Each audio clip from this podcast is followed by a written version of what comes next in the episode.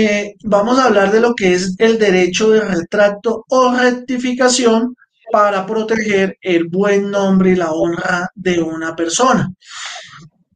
Mm, la sentencia que nos trae el día de hoy, pues tiene mucho que ver también, Dairo, con nuestro uso frecuente de las redes sociales. Pienso yo que el mensaje lo estamos direccionando hacia, hacia allá también, porque hoy en día, pues, nuestros principales canales de comunicación en parte son las redes sociales. Facebook, Twitter, YouTube, WhatsApp, en fin. Y esta sentencia, que es un fallo de segunda instancia de tutela, nos hace un ligero recorrido, aunque pareciera no tan ligero, desde la perspectiva que yo pude identificar, Dairo, de cuándo, de cuándo a través de nuestra libertad de opinión o libertad de información podemos vulnerar los derechos de una persona. Eh, solemos a veces escribir ciertas cosas en, en nuestras redes sociales o decir, como en el caso de estudio de esta sentencia, o decir cosas muchas veces sin fundamento o a partir de meras insinuaciones que pueden derivar en esa vulneración al derecho del buen nombre y, la honra. No sé si estamos hasta ahí de acuerdo ahí. Así es, y es algo que estamos viendo muy constantemente con esta masificación de las redes, como usted decía, y las personas hablan por hablar, escriben por escribir, y entonces eh, está bien, es como un boom que hay en estos momentos, ¿no? Y pues se está hallando mucho por el tema penal, pero es un proceso bastante demorado, presentar una denuncia por injuria y calumnia, y todo este trámite pues es como desgastar el, el, aparato judicial, y por eso tenemos este derecho de retratación, que es como evitar llegar a esa sede judicial, evitar colapsar más el aparato judicial de lo que está, y tener este espacio como, por decirlo así, administrativo antes de. Y nos abrió también paso para una tutela podemos presentar una tutela para, para buscar la, la rectificación, pero existen unos requisitos que ya hablaremos sobre ello. Ya hablaremos sobre ello. Dairo, antes de continuar, y pues se me acaba de, de, de, ocurrir, perdón, le interrumpo y me salgo de pronto un poquito de contexto, quiero pedirle amablemente a quienes ya están conectados en YouTube que por favor nos ayuden etiquetando el link, compartiendo el link, etiquetando a Viernes de Providencia, pues para que las demás personas que de pronto están atentas a nuestro, a nuestro llamado de los viernes, se puedan dirigir hacia YouTube y puedan compartir también con nosotros el día de hoy. Les creo que les quedaríamos altamente agradecidos para que podamos desarrollar nuestra charla. Entonces, Dairo, esta sentencia, esta sentencia trae a colación un personaje un tanto polémico en nuestra actualidad nacional. Entonces, yo quiero, yo quiero, y vamos a ver si eso sí se puede, porque pues ya en este punto no sé qué podemos y qué no podemos. Eh, quiero que por favor escuchemos atentamente la entrevista o la fracción. Antes, de, antes de eso, antes de eso, pues sí hacer la precisión de que esto no es un tema político, aquí no estamos ni a favor ni en contra de nadie, es un tema académico, no le estamos dando palo a la senadora que va a aparecer en el video ni de la que se va a hablar el día de hoy, sino simplemente es un espacio académico donde vamos a, ver desde el punto de vista jurídico, pues toda la parte jurídica, valga la redundancia, aquí no es que porque sea ella o que vamos a hablar, de, hablar más de ella o que vale para ella, no, nada, simplemente pues es una sentencia en la que apareció una senadora, igual hubiese me hablado de la sentencia si hubiese sido un ciudadano común y corriente, entonces no es porque sea la senadora, sino porque simplemente es la relevancia jurídica de la sentencia. Entonces, para aclarar eso, porque sabes que hay gente bastante apasionada y sí. Ah, ustedes son de que, no, simplemente es académico. Gracias, doctor. Y recordemos que con fines académicos, pues tenemos, podemos hacer ciertos comentarios, pero sí, eh, totalmente de acuerdo, por favor no, no queremos herir susceptibilidades políticas ni más faltaba porque este no es el fin de, de, este espacio que hemos construido con ustedes, muchachos. ¿Listo? Entonces, Voy a, voy a ver si logro hacer compartir el audio y me dicen si se escucha, si no se escucha, pues eh, miramos y, y continuamos con, con, con, el, con el programa, ¿listo?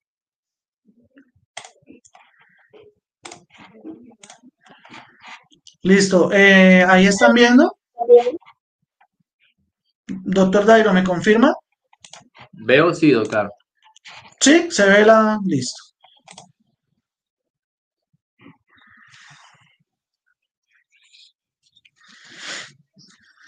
Se escucha súper bajito, yo no escucho bien. Eh, ¿me confirman por favor si se escucha? Voy a devolver un poquito y me confirman por favor si se escucha.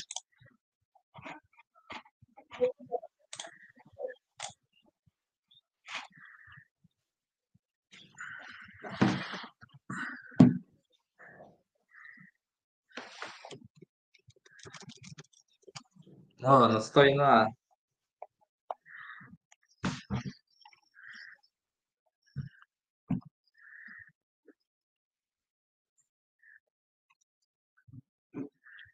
No, no se está viendo.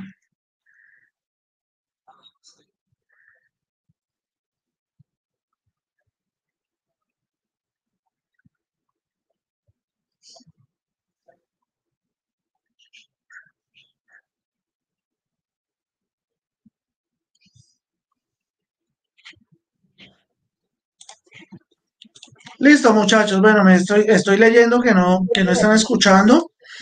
Entonces, pues vamos a, vamos a dejar de compartir. Queríamos que pues lo escucharan directamente. Precisamente esto hace parte del ejercicio de verificar la información que a veces recibimos, aunque se trate de una sentencia judicial. Esto voy a compartirles aquí en los comentarios la entrevista o el tema por el cual la senadora María Fernanda Cabal es reprochada y, y por la cual tiene que corregir en sentencia es a partir del 6 es a partir del minuto 6.22. Ahí les dejo el link para que por favor el, más adelante lo puedan, lo puedan verificar.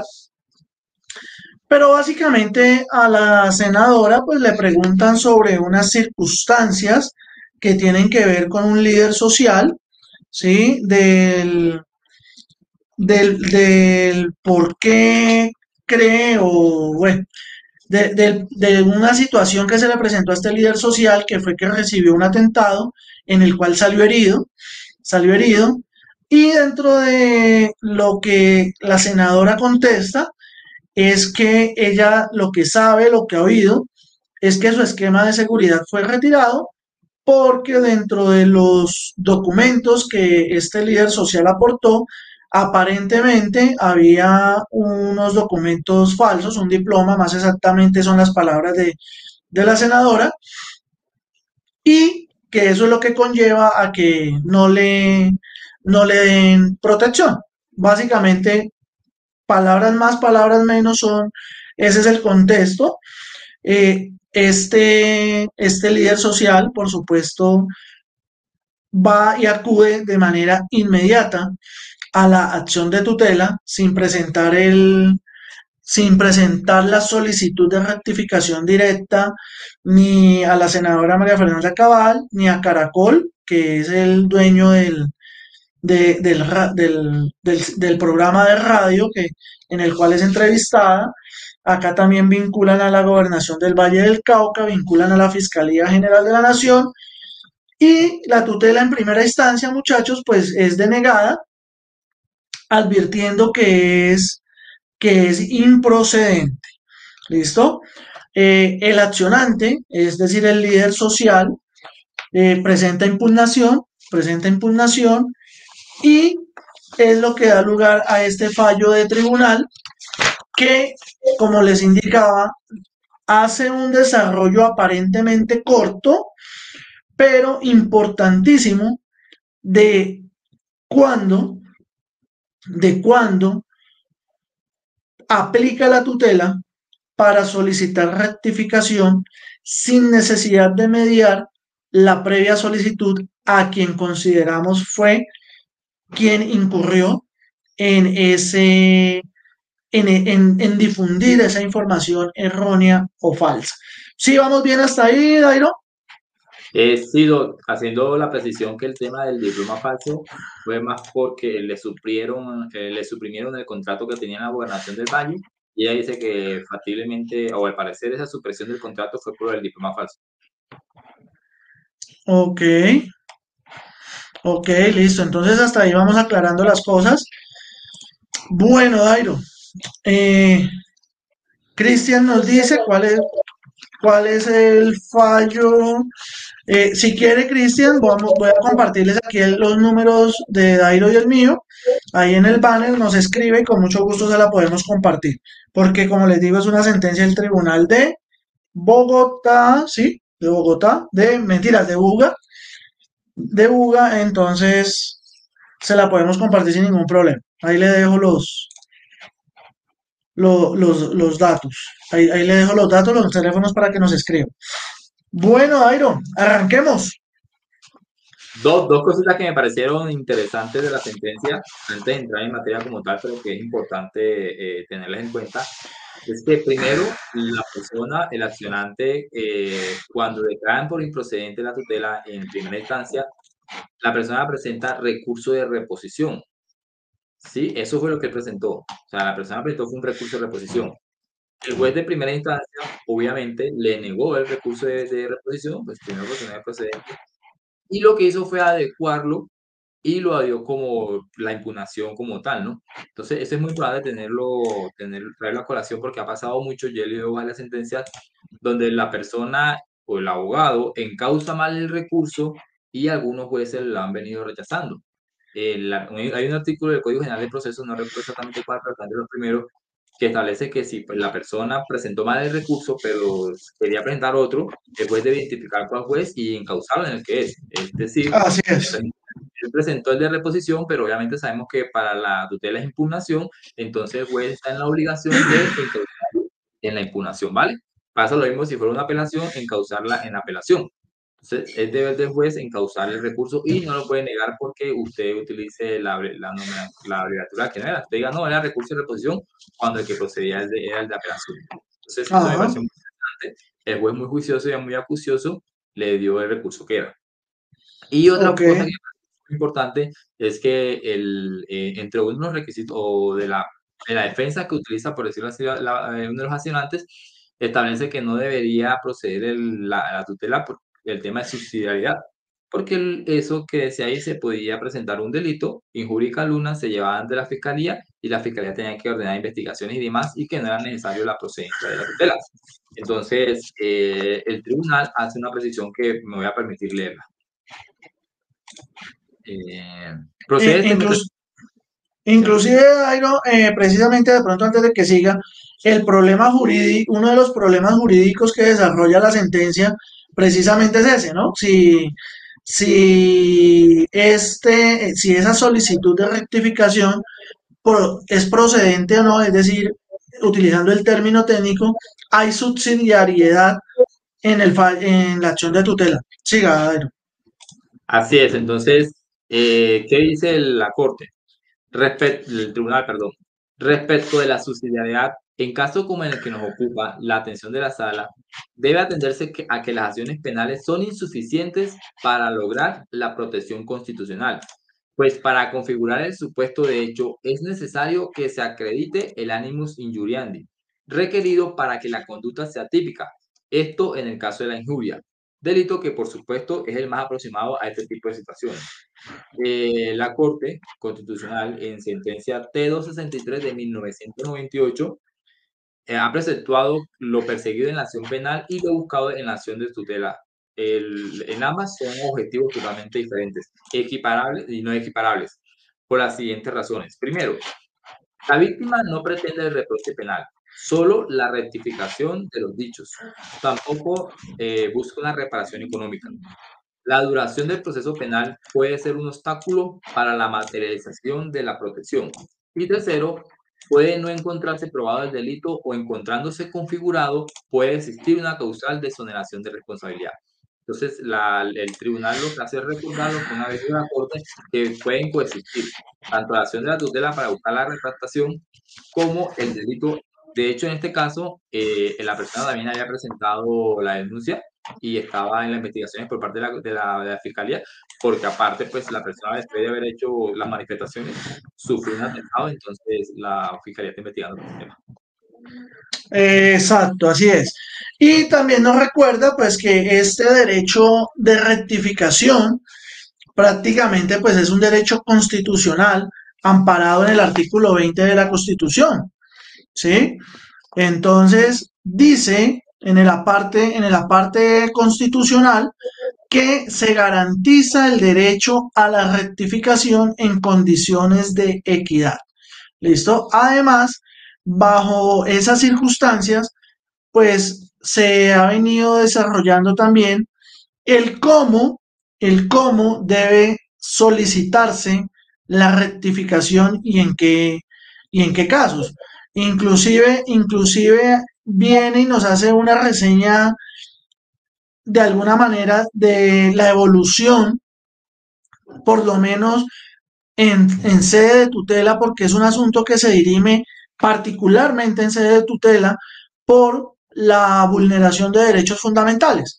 Entonces nos hace el recuento y nos dice que para que hayan condiciones de equidad hay más o menos, bueno, más o menos no, vamos a ser puntuales. Hay siete puntos exactamente, Dairo, en los que se debe dar o, que son las ventajas de poder hacer esta rectificación a través de esas condiciones de, equidad. Entre esas, pues ya, ya Dairo mencionó, mencionó un par. Eh, además, hay que lograr demostrar que la información que se exteriorizó es falsa o ha sido tergiversada o carece de fundamento. ¿Listo? Ya Dairo también habló de que no se busca la reparación misma económica como tal, sino que también el corregir o retractarse de la información que usted brinda o de la opinión que usted da en medios de comunicación, en redes sociales, Dairo, porque no olvidemos que esto que estamos viendo hoy aplica también para nuestras famosas redes sociales, sino que es sobre todo en personajes de la opinión pública parándula, ¿no? Eh, que no se busca una efectivamente, y finalmente, aún así, que no es excluyente de todas maneras, bajo ciertas circunstancias, de obtenerse una reparación patrimonial. ¿Sí? Sin embargo, sin embargo, lo que dice, lo que dice aquí el tribunal es que sí, puede llegar a, derivar en una reparación patrimonial, pero de una vez aclara, no en sede de tutela. No, para eso hay otros medios de defensa y vaya allá si usted considera que hay lugar a la reparación patrimonial. ¿Listo, Airo? ¿Cómo vamos? Este punto, este último punto es importante porque nos abre la puerta y de hecho ha pasado eh, seríamos básicamente como tres acciones judiciales para atacar a las personas pues cuando hablan mal de usted. Primero, mediante rectificación, eh, accedemos a la tutela, si la persona pronto se quiere rectificar. Eh, segundo, la denuncia penal, buscando pues obviamente eh, eh, la parte del delito.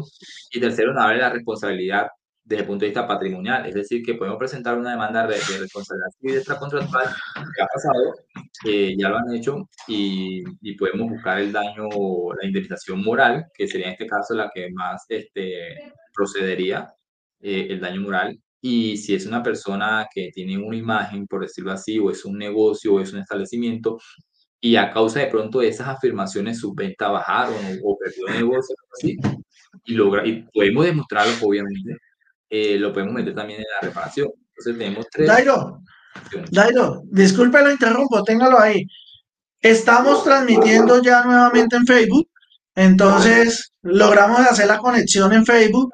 A quienes están conectando desde Facebook, muchachos, les pedimos mil y mil disculpas y nos disculpamos con quienes ya nos están acompañando en YouTube.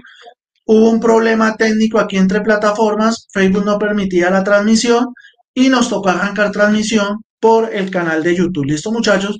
Entonces, sin embargo, como les decíamos, no olviden escribirnos a quienes se conectan, desde donde nos escriben, para poderles brindar un saludo en el avance de la, de la charla. Dairo, por favor, discúlpeme, siga. Entonces, no, decía que tenemos tres acciones, entonces la tutela, la denuncia eh, y una reparación, una eh, responsabilidad, perdón, una demanda civil extracontractual para buscar una reparación, una indemnización, ¿vale? Entonces, es muy importante eso. ha pasado con medios de comunicaciones donde ya lo han condenado a pagar una cifra por el tema de los daños. Sí, señor, así es. Así es. Entonces, uno de los primeros análisis que creo que es importante hacer y, retomar más bien por parte de, lo establecido acá, no por el tribunal, sino a partir de, de las cortes que es reseñado en la sentencia del tribunal, ¿no? Para que valga la aclaración. Esta, esto lo hace el tribunal a partir de lo que dice la corte. Y es que la regla general, la regla general, que es que tengo como un eco, no sé, me escucha aquí me. La regla general, muchachos, es que debemos acudir como primera medida a solicitar la rectificación a la persona que consideramos a manifestado o ha, o ha exteriorizado información que puede ser falsa o errónea o sin fundamento alguno. ¿Listo? En teoría lo primero que tenemos que hacer, pero siempre y cuando, siempre y cuando, dice, dice aquí la, la sentencia, estas personas sean periodistas o se dediquen a la difusión de información. Lo que podríamos considerar o lo que conocemos como influencers de alguna manera, ya sean políticos, ya sean periodísticos, ya sean de la profesión o de la línea de información que sea que manejen. ¿Listo?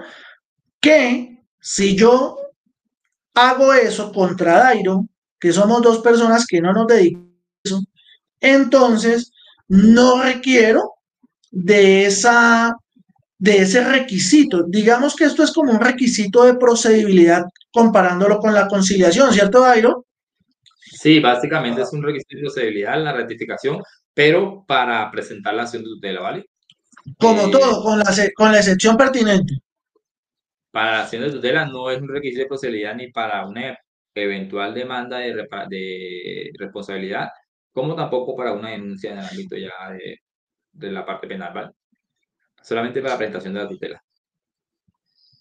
Listo, entonces ya tenemos claro que en qué condiciones debemos, como requisito de procedibilidad, eh, hacer esta solicitud de rectificación a la persona o a la entidad que difunde la información. Sobre todo, sobre todo, Dairo, que el impacto cuando son personas, pues figuras públicas, como lo es este caso, pues el impacto que genera a nivel social, pues es, importante y creo que por eso se, debe hacer, ¿no, Dairo? Sigo haciendo ahí como la, aclaración, creo que usted eh, eh, se confundió, no sé, eh, para las autoridades públicas, es decir, para los políticos, no aplica la ratificación, o sea, no es requisito solicitar ratificación a los políticos, solamente eh, a los periódicos o a las personas que dan información sin trabajar en un periódico, pero se dedican a dar información, siempre a estar eh, dando información por vía de Twitter o otras redes sociales y que tiene un gran número de seguidores. Pero si es un político, la sentencia establece que por ser una autoridad pública, así es, ratificación. Sí, que, que la senadora Cabal dijo, no, pero es que eh, a mí no me pidió nunca ratificación, entonces tenías que pedírmela. Entonces el tribunal dijo, no, usted no. Usted no porque son una autoridad Sí, así es. Sí, ahí se le cruzan a uno los cables con tanta información. Pero, pero efectivamente así es, eh, que inclusive el tribunal le dice, el tribunal le dice que ni siquiera estaba actuando en calidad de senadora en esa entrevista, sino que estaba actuando en, como, persona, como ciudadana normal. Sí, entonces son dos eventos en los que la rectificación eh, es como un requisito de procedibilidad para, para presentar la acción de tutela. El primero es cuando la persona tiene calidad de comunicador social. Ya le decíamos, una persona, eh, todos conocemos a, a, este Levis, creo que se llama él, que es, pertenece a un partido político, o bueno, habla de un partido político y, y da muchas noticias. Eh, es como si fuera un influencer de medios de comunicaciones, pero no trabaja para ningún, para ningún periódico. Entonces, por ejemplo, contra él habría que presentar la solicitud de rectificación porque él se encarga de presentar siempre información o directamente si es un periódico, eh, si es una cadena de televisión, ya sea radio, eh, ya sea televisión, ya sea periódico, lo que sea, pero que pertenezca al medio de comunicación, ¿vale? Entonces, contra ellos también tendría que ser obligatorio primero la solicitud de rectificación de la noticia o de la información para poder proceder con la tutela. Si no se solicita la rectificación de esta información, la tutela se declarará improcedente. Listo, entonces volvemos volvemos a retomar el hecho de que, esta, de que este derecho de rectificación lo que busca entonces es proteger el derecho al buen nombre, el derecho a la honra e inclusive en conexidad con el derecho a la intimidad. ¿Sí? Y el, el análisis principal, el análisis principal de la situación que se da es qué viene siendo entonces libertad de expresión y qué viene siendo la libertad de opinión. Eh, consideramos con Dairo que esta sentencia es relevante en nuestra cotidianidad, porque como lo dijimos al principio de pronto para, para los que se, se están conectando en Facebook, nosotros todos los días hacemos presencia en redes sociales todos los días. Pero nosotros todos los días no estamos dando entrevistas en medios de comunicación ni de pronto incurriendo en este tipo de conductas. Pero sí a título personal podemos estar dirigiendo ciertos comentarios, ciertas palabras, ciertas opiniones, cierta información o expresión a personas, hagamos la distinción a personas naturales o personas como nosotros, que como ya explicó Dairo, no somos periodistas, no somos medios de comunicación, pero tampoco nos dedicamos a difundir información, bien sea política, bien sea económica, no. Ni siquiera en este espacio creo que estamos difundiendo información, sino que estamos haciendo una cátedra académica eh, o una charla más bien académica, porque nos retroalimentamos acá mutuamente. Dairo y Fernando, de ustedes y ustedes de nosotros. ¿O usted qué opina, Dairo? Sí, así es. Es decir, que si alguien que hacer eh, que nosotros rectifiquemos la información, pueden presentarla a ustedes directamente y no tienen que solicitarnos que rectifiquemos porque no cumplimos con esa condición. No somos ni periodistas ni cumplimos con la condición de informar porque no es nuestro ámbito, no informamos. Puede que de pronto tengamos una cantidad eh, de, de seguidores, pero no estamos en el ámbito de comunicado, de informar. Si estuviésemos de pronto, hiciéramos aquí siempre entrevistas a otras personas, a políticos, a ciudadanos, eh, habláramos de noticias que pasan en el día a día, sería diferente y ahí sí tendrían que presentar una rectificación para luego proceder a la tutela. Pero como acá no, no, hablamos ni de noticias ni nada, a menos que sea una noticia jurídica, que es diferente porque nos referimos como tal a la parte jurídica, entonces no hablamos como tal de la persona, sino de la parte jurídica. Entonces, para que sea un ejemplo más real, es decir, contra nosotros, por ejemplo, no habría necesidad de presentar una, de solicitar la rectificación, pueden ir directamente a la acción de tutela. Como si, por ejemplo, pasaría, no sé, en el medio, no sé si muchos lo han escuchado, hay un abogado eh, que le dicen, me dicen Wally. Él sube muchos videos. Me dicen Wally, eh, creo que aparece su, su, ¿Sí? sí, es bastante conocido, o era antes de conocido. él sí se dedica a todo lo que, todo, una vez a la semana, no sé, hagan como una especie de noticias, un resumen noticioso de todo lo que ha pasado y habla de, de sí, de políticos, de empresarios, bueno, de todo. Entonces, como él sí se dedica en un noticiero, eh, se dedica a eso, entonces contra él primero tenía que hacer la rectificación. Él no, no se rectifica la información, entonces sí presentaría la tutela. Pero sí sería con eh, requisito porque sí se encarga a difundir información noticiosa. Ok, entonces démonos cuenta que ahí, ahí tenemos, ahí tenemos otra, otra circunstancia y aclaramos cómo, cómo debe ser esta.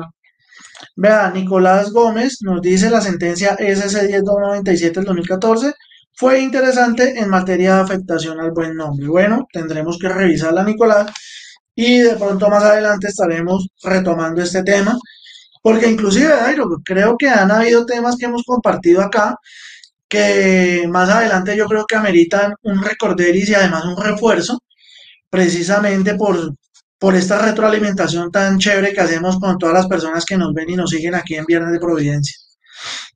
Así es, mi Listo, entonces, señor. No, siga, siga, siga que usted me ganó. Iba, iba a establecer que en el tribunal aquí hizo como un cuadrito eh, explicando cuándo sí era requisito y cuándo no, con algunos ejemplos, como para que sea más entendible. Entonces iba a leer estos ejemplos. sí, sí. Pero, pero, pero, pero, Dairo, entonces regáleme un minuto antes de eso, porque ese cuadrito está antes de un apunte bien importante que hace aquí el tribunal, y es que ese derecho a la honra, al buen nombre, a la intimidad, que están correlacionados, dice que tiene dos tipos de, de protección. dos criterios de protección, que es uno el individual y otro el colectivo. El colectivo, pues entendiéndose ese, los destinatarios, es decir, la sociedad como tal, y el individual sobre quien recae cada una de estas afectaciones. Y entonces eh, retoma de alguna manera el, el, el, artículo, el artículo constitucional y lo desglosa en siete, en siete temas, que aquí sí voy a leer para no, para no incurrir en errores, y dice, se ha, se ha preceptuado que se manifiestan de siete formas. Libertad de pensamiento, libertad de opinión, libertad de información, libertad de fundar medios masivos de comunicación, libertad de prensa con responsabilidad social, derecho a la rectificación en condiciones de equidad y la prohibición de censura. Y ahí es donde efectivamente ya llegamos al punto que Dairo va a proceder. Y es que la, sentencia, básicamente por el caso que, que se toma con la senadora Cabal y este líder social, es que dice, mire, tenemos que mirar qué es libertad de información y qué es libertad de opinión. Y allá es donde iba a entrar Dairo, pero no quería dejar por fuera este, este, este aspecto, Dairo. Pues bien, la, la, sentencia nos da dos ejemplos de cuando se cuando sí procede como requisito de procedibilidad eh, la solicitud de rectificación. Primero, un ciudadano contra otro, pero este otro ciudadano realizó una nota periodística, ostentando esta última persona calidad de comunicador, comunicador social. Era un ciudadano pero estaba haciendo una nota periodística, periodística y tenía la connotación de comunicador social. Entonces, como tiene esa connotación y como era una nota periodística, aquí era obligatorio, como requisito de procedibilidad para presentar la acción de tutela, la solicitud de rectificación. Otro evento, un ciudadano eh, presenta una tutela contra un periódico. En este evento también procede eh, la solicitud de rectificación para que pueda presentar la tutela. Si no hace esa solicitud de rectificación, no es procedente la tutela. Eh, ampliamos, obviamente, esto, esto este, también es para periódicos, eh, noticieros, radio e incluso canales de YouTube y canales en Facebook o Twitter donde se realice este tipo de, de informaciones, ¿vale? Hay, hay en este tema Ártica con la política de hace un par de años han abierto un montón de nuevas supuestamente prensas que uno sabe que están de X o Y motivo o, o Y partido político entonces tenemos todo ese montón de noticieros que no voy a mencionar aquí para que no nos no, una tutela por nombre, pero que muchos conocerán. Entonces, contra ellos también había que proceder la solicitud de rectificación, ¿vale? Y también nos da unos ejemplos donde no es necesario. Por ejemplo, un alcalde interpuso una tutela contra un concejal. Eh, las afirmaciones en contra del alcalde, porque pues el concejal habló mal del alcalde. Las afirmaciones en contra del alcalde se, se dieron en el contexto de una sesión del Consejo Distrital y, y se subió a la red social de Twitter. En este evento, el tribunal dice no es necesario que el alcalde haya solicitado primero la rectificación porque se dio en ejercicio de una actividad, de una actividad política y son autoridades públicas, no es un periodista. Entonces aquí no hay que solicitar de, rectificación. O una ciudadana eh, contra un concejal porque el concejal hizo unas aseveraciones sobre, sobre el abogado, sobre la ciudadana. Entonces, no hay necesidad de que la ciudadana para presentar la tutela contra el concejal solicite la rectificación porque el concejal, nuevamente repito, es una autoridad pública y esto fue en un contexto, un tema político, ¿vale? Los menores de edad involucrados en una noticia de abuso sexual publicada por medio de comunicación. Aquí es muy importante porque esto es como una regla a los medios de comunicación. No es exigible la solicitud de rectificación previa como condición de posibilidad de la tutela en aquellos casos en los que existen indicios de una posible violación al derecho a la intimidad, a la intimidad por la revelación de datos que permiten identificar a un menor de edad en un presunto caso de abuso sexual. Entonces, tenemos que contra los medios de, comunicación es requisito la, la solicitud de rectificación para que pueda proceder la tutela. De manera excepcional, esta solicitud de rectificación no es un requisito de procedibilidad cuando la noticia involucra a menores de edad en un ámbito de delitos sexuales, ¿vale? Dieron, por ejemplo, no sé, el nombre, el apellido del menor de edad, ustedes saben que los, los periódicos no pueden ni mostrar imágenes ni dar datos de los menores de edad. Un periódico este de pronto dio el nombre o algo así, entonces pueden pedir rectificar la información eh, sin necesidad de, de la solicitud de rectificación por ser un menor de edad. Y por último, un ciudadano contra un funcionario que realizó publicaciones en Facebook, pero no actuó en su calidad de inspector de trabajo, sino como otro ciudadano. Es decir, era un funcionario y, él tenía su perfil de Facebook normal y publicó una noticia o una información que involucraba a otro ciudadano. Como era ciudadano también y como una autoridad pública, entonces aquí no, no procede esa solicitud de rectificación, sino que puedes ir directamente a la acción de tutela. No, estos son como los, parámetros que nos da el tribunal para el tema de cuándo sí procede y cuándo no la, auto, la rectificación como y que, y que efectivamente entonces se equipara y es donde se llena el requisito de la subsidiariedad. ¿Listo, muchachos? En ese sentido, en ese sentido, bueno, ya queda más que claro lo primero que es la subsidiariedad y no sé, Dairo, cómo manejemos el comparativo que tenemos entre libertad de información y libertad de opinión.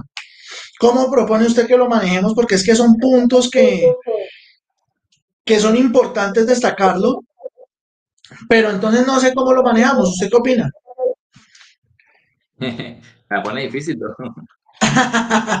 eh, ¿Compartimos el, el cuadrito o, y lo, para que la gente lo vaya yo creo, yo creo que sería bueno, compartir el cuadro. Igual pues, voy a hacer unos apuntes porque lo pronto lo más importante entre la diferencia de libertad de información y de libertad de opinión. Listo, entonces espérenme, ubico aquí el, aquí el cuadrito para que a medida que vamos haciendo las aclaraciones, pues la, las personas vayan mirando la diferencia que es demasiado importante entre información y opinión. Entonces permítanme un segundo y ya organizo acá.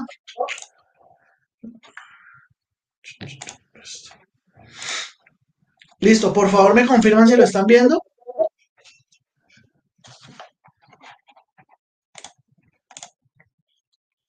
Creo que ahí lo están viendo, ¿cierto muchachos? Por favor me confirman.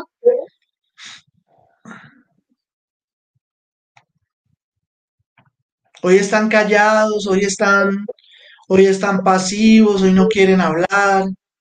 ¿Cierto, Dairo? Sí, sí, ahí está diciendo que sí se ve miedo. Sí, ve, gracias, Diego Felipe. Listo, entonces, procedado. Pues mira, ahí como vemos, podemos ver en el cuadro, el tribunal dijo que la libertad de información es objetiva, mientras que la libertad de opinión es subjetiva.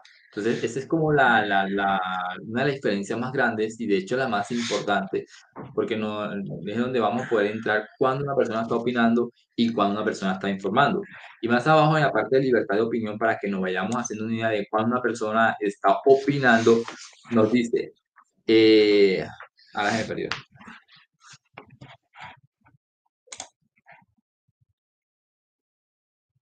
Sí, en, la, en el tercer punto de la libertad de opinión dice, su ámbito de protección abarca las ideas, pareceres, formas de ver el mundo o apreciaciones personales. Entonces, cuando yo estoy emitiendo una opinión, siempre tiene que, ser, que ser basada como un tema de una idea, de un parecer, de lo que piensa la gente sobre algo, sobre ese, esa idea colectiva, ¿sí?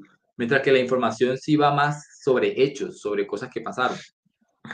No sé si, si hace poco vieron vieron eh, o siguen la página, la página de la rama judicial de la Corte Suprema de Justicia, salieron varios autos donde declaraban improcedentes unas denuncias que hacían varios senadores y varios ciudadanos a varios senadores. Entre ellas le hicieron una denuncia a Miguel Polo Polo porque él le hablaba a la persona, no, es que usted es un mamerto, un mamerto fachero, bueno, palabras así. Entonces la Corte decía, no, eso es improcedente, eso no tiene relevancia jurídica, porque estamos hablando como de ideas, de colectivos. Entonces, que yo le diga a tal persona, usted es un izquierdoso o usted es un derechoso, es simplemente una opinión, ¿sí? Sin relevancia jurídica. Diferente es que yo haga afirmaciones de hechos, ¿sí? Entonces, por eso es muy importante la opinión varía como en ese, como en ese ideo, ideológico, ese ideal colectivo, ideal individual sobre una apreciación sobre un tema, ¿sí? Mientras que la información sí ya va más eh, a los hechos como tal entonces, digamos, esta persona pertenece a un grupo armado ilegal, entonces estamos haciendo afirmaciones y ya eso se supone que es una información, no es una mera opinión. Yo no voy a opinión, ah, yo creo que él es guerrillero. Eso ya no es una opinión como tal, ¿vale? Entonces debemos saber eh, diferenciar. Una cosa es que yo diga, no, tú eres un izquierdoso, es diferente a que diga, tú eres un guerrillero. Porque aunque lastimosamente en Colombia interpretamos izquierdoso como guerrillero, eh, la izquierda es un ideal político, mm, que seas de izquierda no significa que sea guerrillero, y yo a ti estoy diciendo que tú simplemente eres afina a ese ideal político y es una opinión mía de pronto por tus hechos. Entonces, a ti te gusta ir a una protesta, entonces yo opino que tú eres izquierdoso porque vas a una protesta. Es simplemente un ideal, es simplemente una opinión, ¿vale? Y no es una información. Ahora, si yo dijera, eh, tú fuiste a esas protestas y tú fuiste el que levanta, el que tiraste una papabomba por decirlo, es diferente, ya eso no es subjetivo, ya es objetivo y ya estoy haciendo una afirmación, ¿vale? Entonces, debemos diferenciar lo subjetivo de lo objetivo y eso es básicamente lo que nos dice el tribunal cuando es información y cuando es opinión. Y ese es uno de los puntos, de hecho, lo que decía, la existencia es el segundo de abajo hacia arriba. La existencia real de los hechos da lugar al principio de veracidad. La ausencia de interés en emitir una opinión conlleva el principio de imparcialidad. No es una versión unilateral o prevalorada. Si ven que acá hace mucho énfasis en la existencia real de los hechos. Entonces a mí el periódico no me puede simplemente dar un, un hecho por decirlo. Tienen que al menos tener fundamentos para poder Es lo que se conoce, es lo que se conoce, lo que escuchamos en, en el medio de los periodistas como la fuente, ¿no? Lo que nos pasa a nosotros como abogados cuando vamos a escribir un artículo, bueno, para nosotros por lo menos que, somos eh, escritores de libros, tenemos que, cuando nos referimos a algo, citar la fuente, el respeto de la fuente, ¿sí? Ya sea que lo estemos eh, citando o solamente parafraseando, pero debemos citar la fuente. En este caso, en este caso, si bien es cierto, en muchas oportunidades de pronto no citan la fuente, sí es importante destacar de que debe haber una fuente confiable de información para poder hacer una afirmación o una negación de ciertas situaciones que pueden o pueda que no hayan sucedido al referirnos a una persona, que es como en el caso de estudio, que dice es que le quitaron unos contratos y, y se los quitaron porque tenía un diploma falso y entonces, precisamente lo que al analizar el caso en concreto, dicen, claro, cuando usted dice que aportó un diploma falso, usted está asumiendo y está dando a entender de que esa persona incurrió en un delito.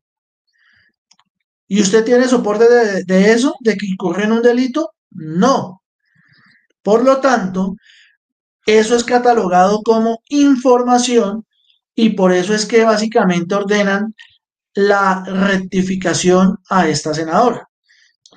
Porque no era su libre opinión como en principio sí de la, de la entrevista, la primera parte de la entrevista, hay, hay una parte que el tribunal dice, eso sí es opinión y eso no hay nada que hacer porque no implica un, no implica, no implica que un, señalamiento, sino que sí, sí es una opinión libre de la, de la senadora.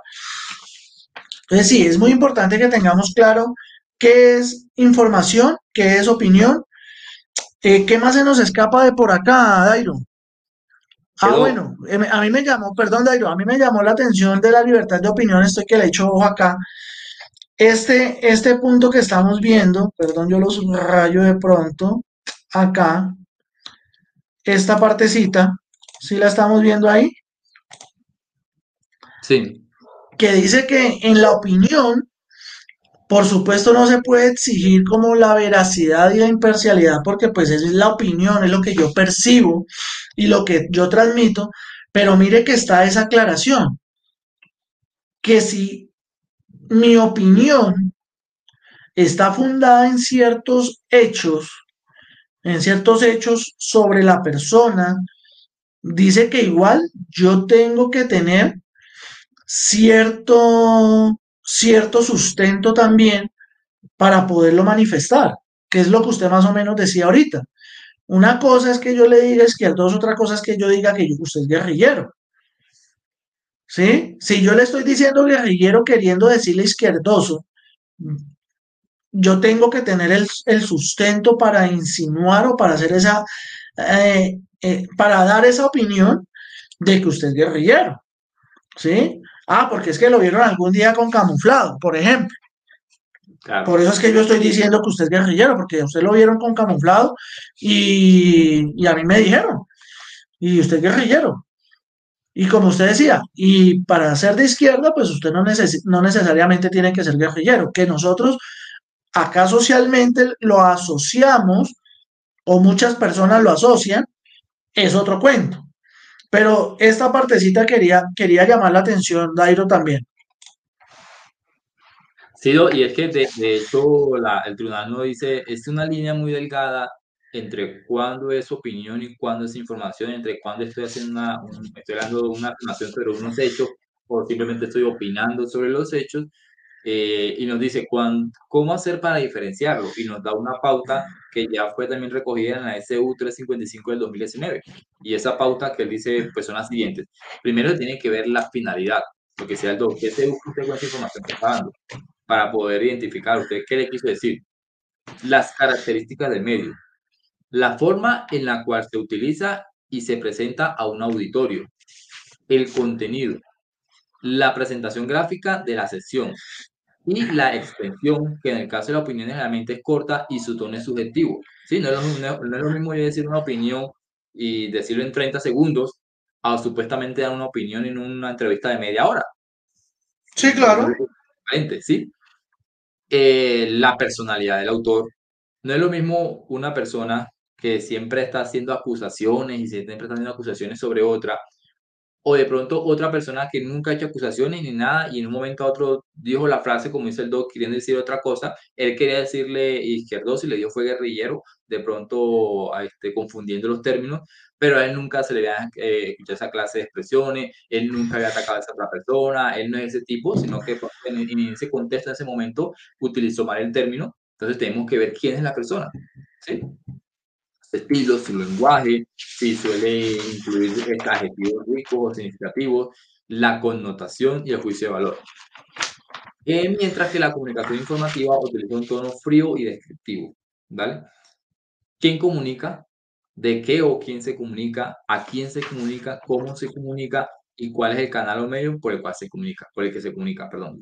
Entonces, son pautas para tener en cuenta que una persona esté dando esté diciendo algo que no sabemos si es una opinión, si es una información, no sabemos si está violando el buen nombre de la otra persona o no, eh, por lo que dice.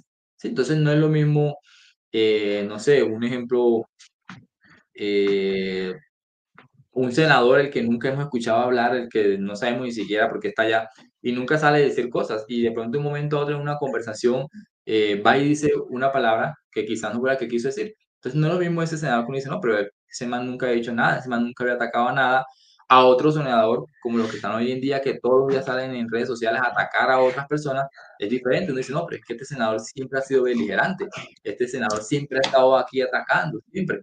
Entonces, si lo dijo, pues el ánimo de seguir atacando porque ese es su espíritu, esa es su forma de ser. Mientras que este senador nunca se le ve envuelto en polémica, nunca se escucha decir nada, él nunca ataca a los demás y quiso dar una opinión y quizás utilizó el lenguaje que no era, entonces es diferente, ¿sí ves? Entonces tenemos que analizar siempre lo, lo contexto. No es lo mismo también que este senador lo haya dicho en una radio, en una emisora, ¿sí? en una entrevista radial o televisiva, a que este senador lo dijo, por ejemplo, estábamos almorzando con unos amigos y lo dijo y alguien lo grabó y hizo el escándalo, ¿sí? Los contextos son diferentes. Aquí estaba con un grupo de amigos y quizás dijo, utilizó la palabra que no había utilizar, mientras que este sí lo estaba haciendo en un periódico, en, una radio y lo estaba diciendo para todos los oyentes. Entonces, todos estos contextos hay que analizarlos para ver si efectivamente es una información o es una opinión y si procede o no la ratificación y el consecuente la acción de tutela eh, en este tipo de procesos. Así es, Dairo. Mira, aquí Diego nos está preguntando que se aplica a la calumnia como tal, a la, injuria y a la calumnia, o hay diferencia entre una y la otra para agotar ese requisito de procedibilidad. Efectivamente, estaba yo aquí buscando para mayor claridad porque son dos términos que, que se confunden mucho, la injuria y la calumnia. Y en el caso que nos ocupa, generalmente son hechos injuriosos. Son hechos injuriosos. Por tanto, efectivamente aplica. ¿Listo? Entonces, oh, yo, no soy, yo no soy penalista, pero si mal no recuerdo, la diferencia entre la injuria y la calumnia entre una y la otra era que uno tenía que ver más con temas sexosos que otros, ¿no? Algo así. Eh, eh, no, de lo que estaba precisamente revisando acá, porque lo que le digo siempre genera confusión, inclusive a mí me pasa, yo todavía lo confundo. Eh, la injuria la injuria implica eso, o sea, hablar mal simplemente sin que implique la, comisión de un delito. Y la calumnia es ya la que implica que yo lo estoy señalando frente a la comisión de, un delito. La injuria ataca la honra como tal. ¿Sí?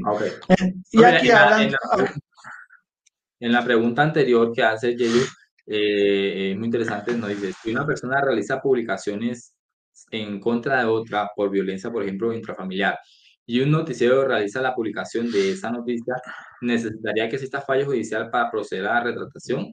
Eh, no, no, no. Eh, para usted pedir la retratación no es necesario ningún fallo judicial ni nada por el estilo. De hecho, ni siquiera eh, para presentarle, por ejemplo, la denuncia. Ahora, en el tema de la parte penal, ya eso venía siendo como una especie de eximiente de responsabilidad, por decirlo así. Ejemplo, si yo hago una afirmación contra el doctor Fernando, digo, no, el doctor Fernando le pega a la esposa, y todo ese tema. Y entonces el doctor presenta, el doctor Fernando presenta una denuncia. Entonces, yo puedo no retratarme y decirlo, si él va a un, a un tema judicial de violencia intrafamiliar y hay una sentencia donde dice, no, si efectivamente eh, lo condenan por violencia intrafamiliar, pues yo no me retrato ni nada y en la parte de injuria y en la denuncia de calumnia digo, no, se quita la sentencia y lo que yo le dije no es mentira. Entonces no hay necesidad de una, de una retratación. Pero no hay, no hay, no es vice o el doctor Fernando no debe esperar ese fallo para presentar la denuncia o para pedirme a mi retratación. Puede la rectificación.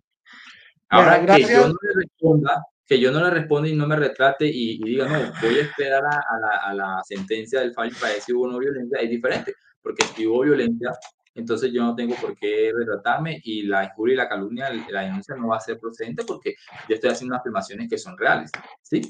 Entonces sería más que todo como para un posible cimiento de responsabilidad. Si tengo esa sentencia, digo, mire, yo no me retrato y él puede hacer lo que quiera, presentar la tutela y no me van a obligar a retratarme porque hay una sentencia, es decir, que lo que estoy diciendo es, verdad. Y es cierto. Yo, yo lo puedo decir. O sea, a mí no se me niega decir tal persona le pegó a la esposa. No, usted no puede decir eso puedo decirlo, y si hay una sentencia judicial, puedo decirlo, y nadie me puede decir a mí que no puede decirlo. Es diferente si es como un estimante, pero no un requisito. Usted puede presentar la, la tutela, pedir la rectificación, la sentencia. Bueno, Jairo, y aquí Diego Felipe pues, nos aclara efectivamente la calumnia, la imputación falsa de un delito, ¿sí? Que estábamos. Y la injuria es la expresión con el fin de dañar la honra de alguien. ¿Listo? Entonces, a eso nos queda, nos queda. Me lo hubiesen explicado así en la universidad, creo que me hubiese quedado más claro. sí, no, y yo lo acepto. Como, como nuestra línea no es el derecho penal, pues uno titubea todavía con estos conceptos y son de los que yo todavía, si quiero tener claridad en uno de ellos, yo prefiero buscar. Yo prefiero buscar para no, para no pecar por defecto en estos casos. ¿Sí?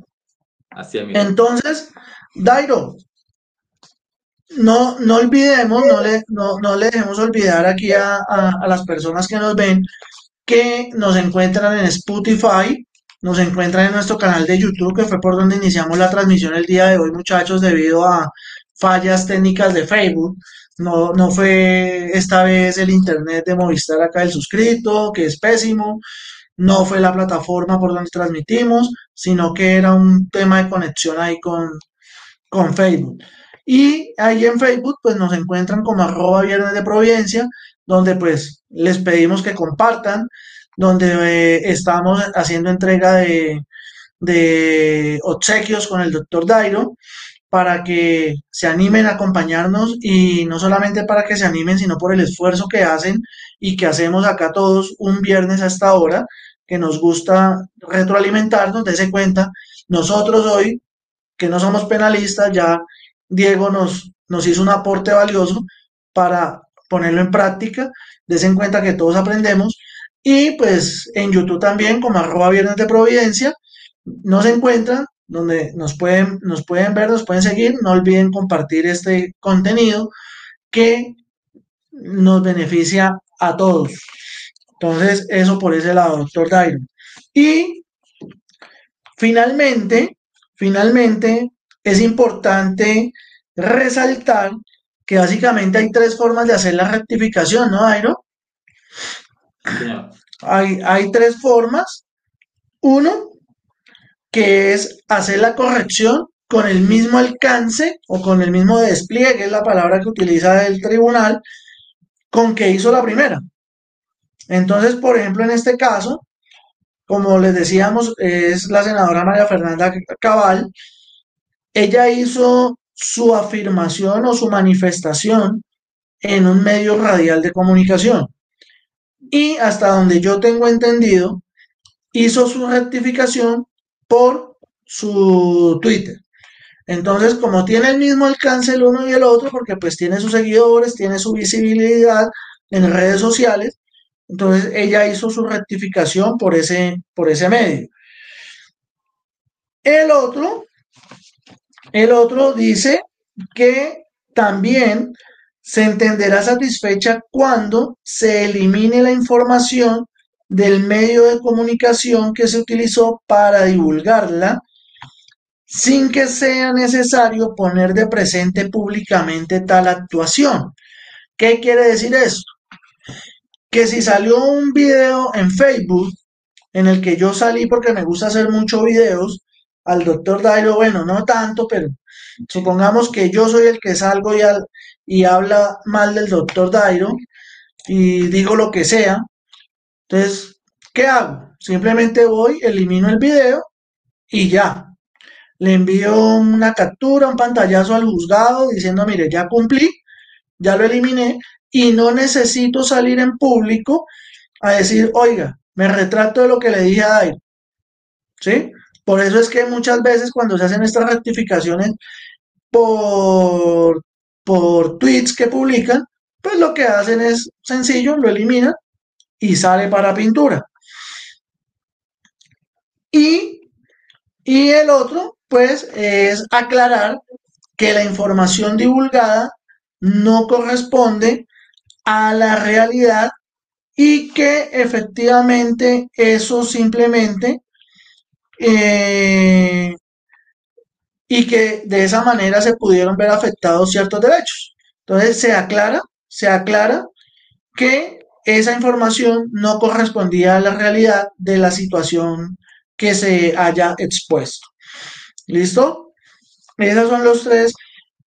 Y, les recordamos además que estos, estos temas de rectificación por protección al buen nombre y como hemos insistido, muchachos, es porque hoy en día nuestra manera de comunicarnos ha cambiado.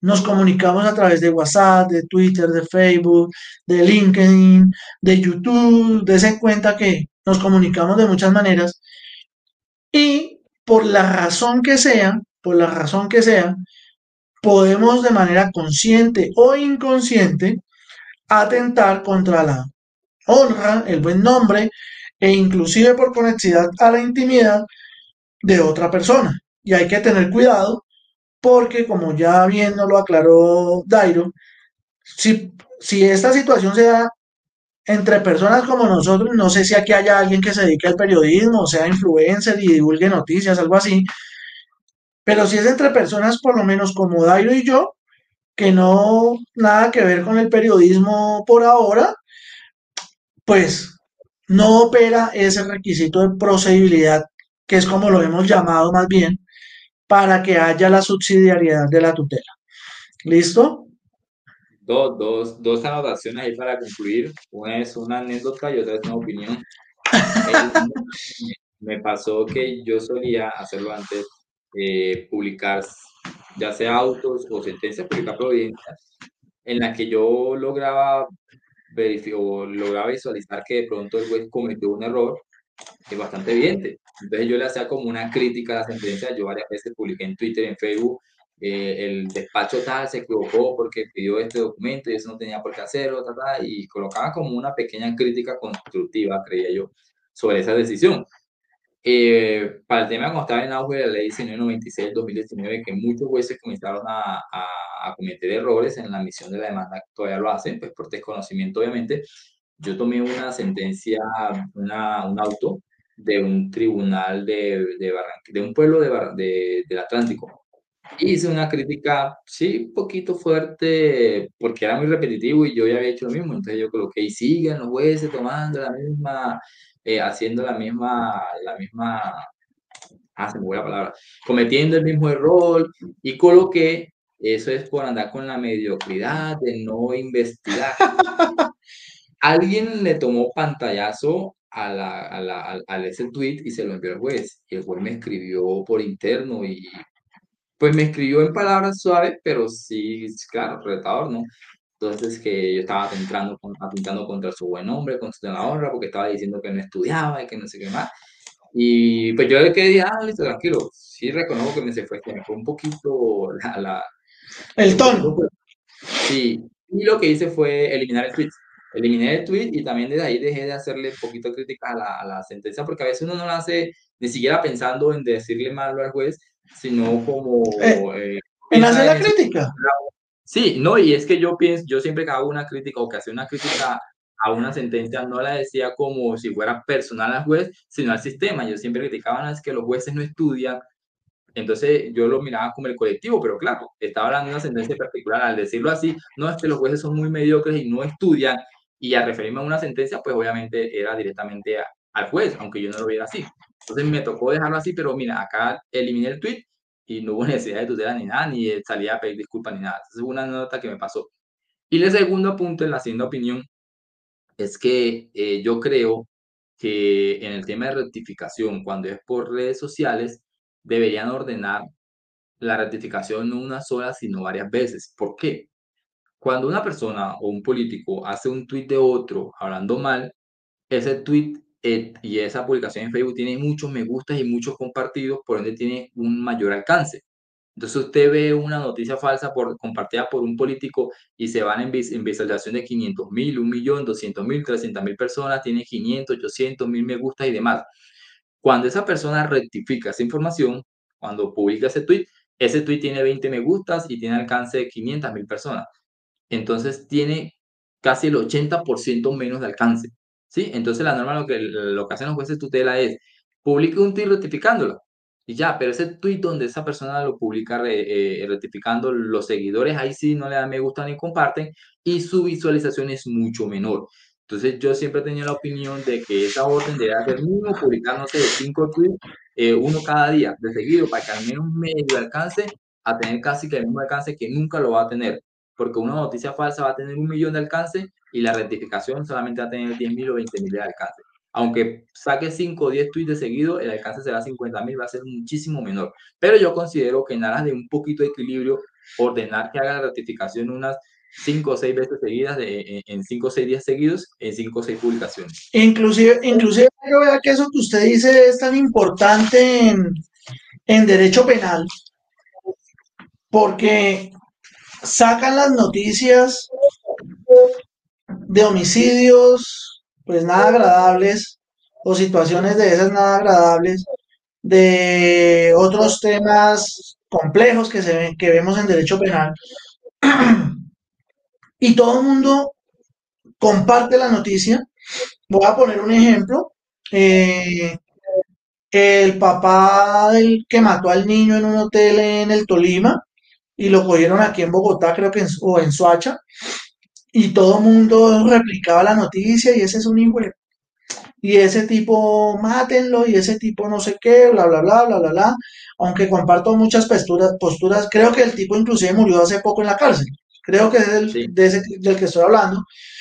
Y, y pasa eso, pero supongamos el, el, el caso en que el tipo no hubiera cometido el delito. Lo que usted dice es muy cierto. Así haya una rectificación por parte del noticiero o de quien difundió la noticia inicial. Esa, esa parte, nadie, nadie va a compartirla con tanta vehemencia como cuando se difundió la noticia del delito. Entonces es, un tema complicado porque las redes sociales, las redes sociales eh, tienen un impacto brutal. Por ejemplo, y voy a poner, y voy a poner cifras de ahí lo que estaba aquí revisando qué día, por lo menos el video que hasta ahora más le ha llamado la atención a toda, a toda de lo que hemos hecho hasta ahorita con Viernes de Providencia, es el de TITS para celebrar un contrato exitoso de prestación de servicios jurídicos. Es el que mayor alcance ha tenido hasta ahora comparado con otros. ¿Cómo, suponiendo que allí hubiéramos dicho algo que, que, no, que ameritara una rectificación, por más que hagamos un video, por más que escribamos en Facebook, por más que lo que sea, no va a tener, como usted dice, ese mismo alcance. Diego Felipe nos dice, en redes sociales, ¿cómo se podría medir ese alcance de rectificación en garantía de sentirme, si fuese el afectado, reparado en mi derecho fundamental al buen nombre? Pues Diego, mire que voy a complementar lo que dice Dairo. Una alternativa, una de las órdenes que debería haber por tutela es que se publicara varias veces Inclusive, no que se publicara, sino que se replicara a través de la forma de compartir o de retuitear. ¿Por qué? Porque de esa manera, e inclusive, pedir un informe de alcance de las redes sociales de esa persona cuando se considere que tuvo el mismo alcance que la noticia o que la información que agrede al buen nombre. Por ejemplo, el ejemplo que yo, que yo estaba indicando ahorita, ese video tiene un alcance de 5 mil y pico. El alcance por, en Facebook significa que por lo menos una persona ha visto ese video o que una persona ha visto la imagen que usted publica.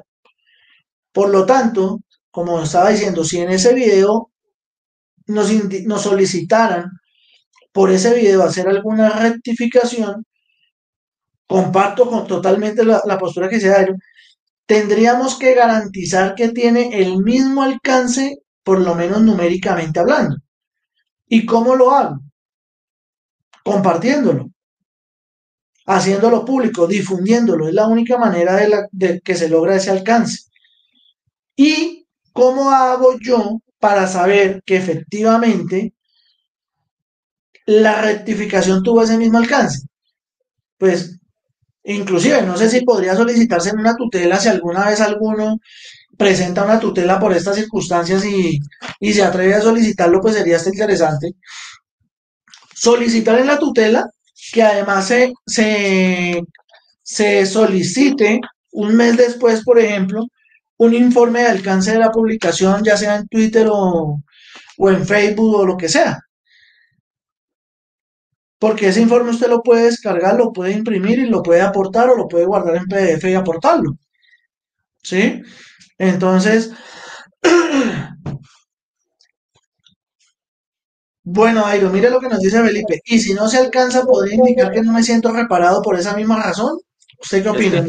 Felipe, en este momento la norma no dice que para tú sentirte reparado tiene que tener el mismo alcance. Simplemente, y ese, ese, ese es que es una crítica. O sea, tú vas a, colocar una, una, tutela y vas a decir, tiene que tener el mismo alcance que tuvo la noticia original, si no, no, no vas a decir, no, es que no es un requisito, y esa es precisamente la crítica que estoy haciendo, es una crítica, no lo dice la norma ni nada por el estilo, es para que de pronto, aunque no lo van a hacer porque siempre va contra ellos, para que los padres legisladores crearan una ley y establecieran precisamente eso, que la rectificación, que uno de los requisitos de la rectificación es que tenga el mismo alcance que la noticia inicial. Y si no, pues obviamente no sería, no, no, no se daría por hecho superado, por decirlo así. Y mi teoría es que además de cuando eso pasara, que llevar una sanción económica. Yo siempre he dicho, si a estos temas de, de, de cómo una persona habla mal de otra, le ponen una sanción de, una, de un tema económico, van a bajar, porque a lo que más le duele al ciudadano es el bolsillo. Si a estos senadores, ¿qué pasa al senador? Dicen mala esta información tiene un millón de reproducciones, va y se rectifica, la rectificación solamente tiene 10 mil pues al senador lo que le interesa es que se reproduzca la mala noticia y sabe que va a decir, ay, no, me equivoqué y no va a pasar nada. Si a estos senadores le colocaran una sanción, eh, si usted dice una noticia falsa y ordena que se rectifique, además de eso que se rectifique varias veces para que tenga un mínimo alcance, y además de eso una sanción económica de 10, 15, 20 millones de pesos, créame que esas noticias falsas van a, van a disminuir, porque al colombiano le duele que le toque en el bolsillo. Pero no lo hay, simplemente rectifíquese. Él puede sacar un tweet, ese tweet lo puede tirar a las 3 de la mañana, lo pueden ver solamente 10 personas, mientras que la noticia original lo vio un millón de personas. No pasa nada, se dio por rectificado porque sacó el tweet. Entonces, ese es el Exacto, y, sobre y, el tema, y, y saca ese tweet a las 3 de la mañana, saca ese tweet a las 3 de la mañana y ahí para adelante saca 20 tweets más que opacan ese y se perdió entre tweets. Exactamente, entonces, igual aún así, aún así con la teoría que yo planteo de que deberían obligarlo a presentar 5 o 10 tweets seguidos eh, todos los días, no va a tener nunca el mismo alcance porque es que la noticia falsa se revoluciona mucho más que una noticia verdadera, entonces no va a tener el mismo alcance. Entonces, para mí, mi teoría eh, y que propusiera yo para una ley es un tema económico para que retribuyan a la persona que fue objeto de esa información y van a ver cómo esa denuncia falsa por parte de senadores, de políticos, eh, de personas del común que se creen políticos, que se creen informadores, van a empezar a disminuir, porque cuando ya empiezan a tocar el, bolsillo, pues ya la gente ya, uy, no espere, si voy a decir algo, tengo que estar pendiente de lo Dairo, creo que un mejor ejemplo de esa situación que estamos exponiendo frente al alcance de, de las publicaciones es cuando se pierde una persona, ya sea adulto, niño, joven, adolescente, de edad media, lo que sea. Dese cuenta nomás cómo todo el mundo comparte la imagen de desaparecido de la persona. Se comparte muchísimo. y muchas veces ni siquiera nos enteramos de si la persona apareció, no apareció, qué pasó con esta persona. ¿Por qué? Porque si apareció, en el mejor de, los escenarios, pues nunca nos dimos por enterados y nunca dijimos, oiga, muchas gracias, sí apareció. Hay personas que sí, no en todos los casos, por supuesto, pero es una de las situaciones que creo que más podría compararse en cómo, en cómo funciona ese alcance de las noticias, muchachos. ¿Listo? Dairo, cuéntame qué se nos olvida. Eh, no, ya, creo que eso es todo el, tema de hoy. Pues ya para finalizar, dos puntuaciones. Primero, una muy buena.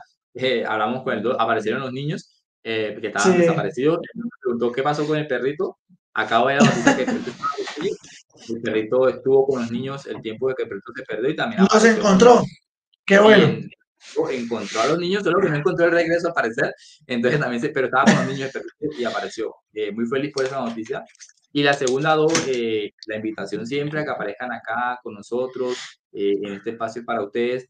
Y no sé si se han dado cuenta o no, pero incluso este espacio ni siquiera es libreteado. Acá no es que yo con el 2 me reúna un día antes y le diga, dos, usted tiene que decir esto, yo tengo que decir esto de manera espontánea cada uno habla de lo que cree conveniente Por eso a veces ustedes ven que yo digo, dos, pero un momentico, y yo me adelanto, porque veo que se me va a adelantar algo, él me dice, dos, pero un momentico, que yo porque no es libreteado, aquí no tenemos un libreto, no tenemos, usted va a decir esto, después yo digo esto, después usted dice eso, no, vamos hablando a medida que va avanzando la charla, y si el dos de pronto ve que yo me estoy adelantando un poquito y a un tema que quiera hablar, pues él me hace la pausa y él lo dice antes, entonces aquí no hay nada de que, ay, no voy a ir porque seguro me va a estar dos, tres días preparando ese tema y no me queda tiempo, no.